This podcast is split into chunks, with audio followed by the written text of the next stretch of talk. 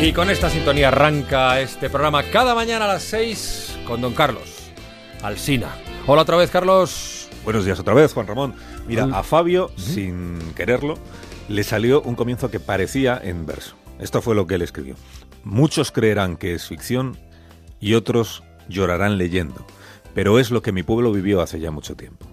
Releyó la frase, la volvió a releer y le añadió algo más, le añadió esto. Sucedió hace mucho tiempo, pero es como si hubiera sucedido ayer.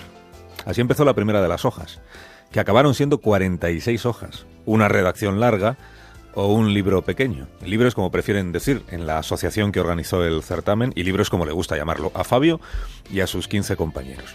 La primera hoja la escribió casi de un tirón una tarde en casa al regresar del colegio, la segunda a la tarde siguiente después del entrenamiento de fútbol. El día que empezó con la tercera hoja, se saltó los deberes de la escuela y los dejó para más tarde. Cuando iba por la cuarta, ya se daba él cuenta de que volvía a casa más deprisa que antes y aplazaba el entrenamiento del fútbol porque lo que quería era llegar para sentarse a escribir, para seguir escribiendo ese libro que muchos creerían ficción y otros llorarían leyendo. Fabio tiene nueve años. Vive en Trujillo, Valle del Río Cauca, en Colombia.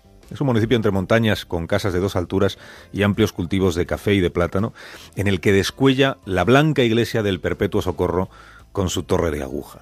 Esta es la iglesia, el templo, en el que desempeñó su labor pastoral y también de activismo social, a que negarlo, el padre Tiberio Fernández Mafla, que es toda una institución en Trujillo. Mira, el padre Tiberio nacido en otro pueblo del mismo valle, llegó a Trujillo en el año 85. Dice que empezó ganándose a las, ancianas y a los niños para que fueran a misa y acabó por ganarse el afecto de las madres y de los hombres rudos del campo. Así al menos se cuenta en la biografía que patrocinó la UNESCO y que inspiró a Fabio y a sus compañeros del colegio para hacer ellos sus propios libros. El día más amargo de este municipio de Colombia fue el 23 de abril del año 1990. Eran tiempos de violencia desatada.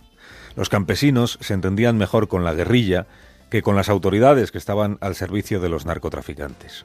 Don Diego y el Alacrán eran los, los narcos, los capos de aquel momento, que enviaban a los uniformados a sacar de su casa a los simpatizantes de la guerrilla, para torturarlos y para matarlos.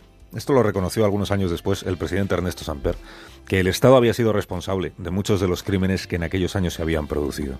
Los cuerpos torturados, amputados, se arrojaban al río con amenaza expresa a los habitantes de las orillas de ese río para que empujaran aguas abajo los cadáveres en lugar de rescatarlos. El 23 de abril de ese año 90, un pescador ignoró aquella amenaza y arrastró hasta la orilla un cuerpo, decapitado, castrado y con siete impactos de bala. Por la cicatriz que tenía en una pierna, pudo identificarse al muerto, que era el padre Tiberio Fernández, el sacerdote desaparecido una semana antes, cuando un grupo de hombres armados se lo había llevado consigo, cuando el padre volvía de oficiar el funeral por otro asesinado. El crimen del padre Tiberio fue solo uno más, pero no uno cualquiera, de los 235 crímenes que constituyen la historia más negra de este valle colombiano, que es la masacre de Trujillo. Hay una asociación de familiares de aquellos muertos que se afana en mantener viva su memoria.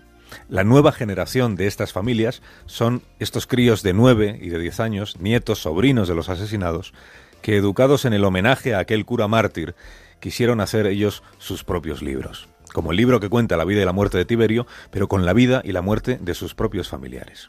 Y así es como Maritze Trigos, que es la responsable de esta asociación, organizó el trabajo, fíjate. Seleccionó a los críos que mejor escriben y les dijo que escogieran a una mujer superviviente, una madre, una abuela, o como prefieren decir allí, una matriarca. Y la tarea sería escucharle hablar, aprender lo que ella contara y volcarlo al papel, convertidos los pequeños escritores en transmisores de la memoria. Fabio escogió a Consuelo Valencia, la jardinera del Parque de Trujillo, el Parque Monumento. Y ella le contó, todo empezó una tarde, ella le contó y él empezó a escribir. Todo empezó una tarde en la que el padre Tiberio agarró un megáfono y convocó a los campesinos a los que los narcos habían quitado sus yucas y sus plátanos. Se formó una protesta muy fuerte y al cabo de un mes empezaron a aparecer por el pueblo personas a las que nadie conocía, vestidos de tal manera que uno no sabía si eran ejército o paramilitares. No pasó ni un año antes de que empezaran las desapariciones y los cadáveres mutilados flotando en el río. Otra de las matriarcas le contó a otra joven escritora que a su hijo se lo habían llevado la misma tarde que desapareció el párroco. volvían juntos de aquel funeral y que ella confiaba en que estuvieran secuestrados o perdidos, que alguien los pudiera encontrar. Fue un martes, dice esta mujer. Yo estaba deshiervando el patio de mi casa, cuando escuché por la radio que habían encontrado al sacerdote y me dio una gran alegría, porque pensé, si lo han encontrado a él, podrán encontrar también a mi hijo. Pero al rato volvió el aviso de nuevo en la radio, la ampliación de la noticia. Habían encontrado al cura, sí, flotando en el río y descabezado. Y ahí me dio a mí la tembladera, la desolación y el miedo.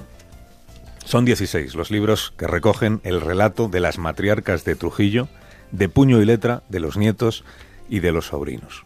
Tres de ellos han sido premiados por el Programa Nacional de Estímulos del Gobierno colombiano. El libro de Alejandra, el libro de Mayerly y el libro de Fabio. En casa están muy orgullosos de Fabio.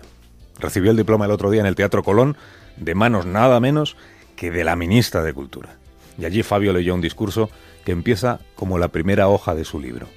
Muchos creerán que es ficción y otros llorarán leyendo pero es lo que mi pueblo vivió hace ya mucho tiempo, aunque parece que hubiera sucedido ayer.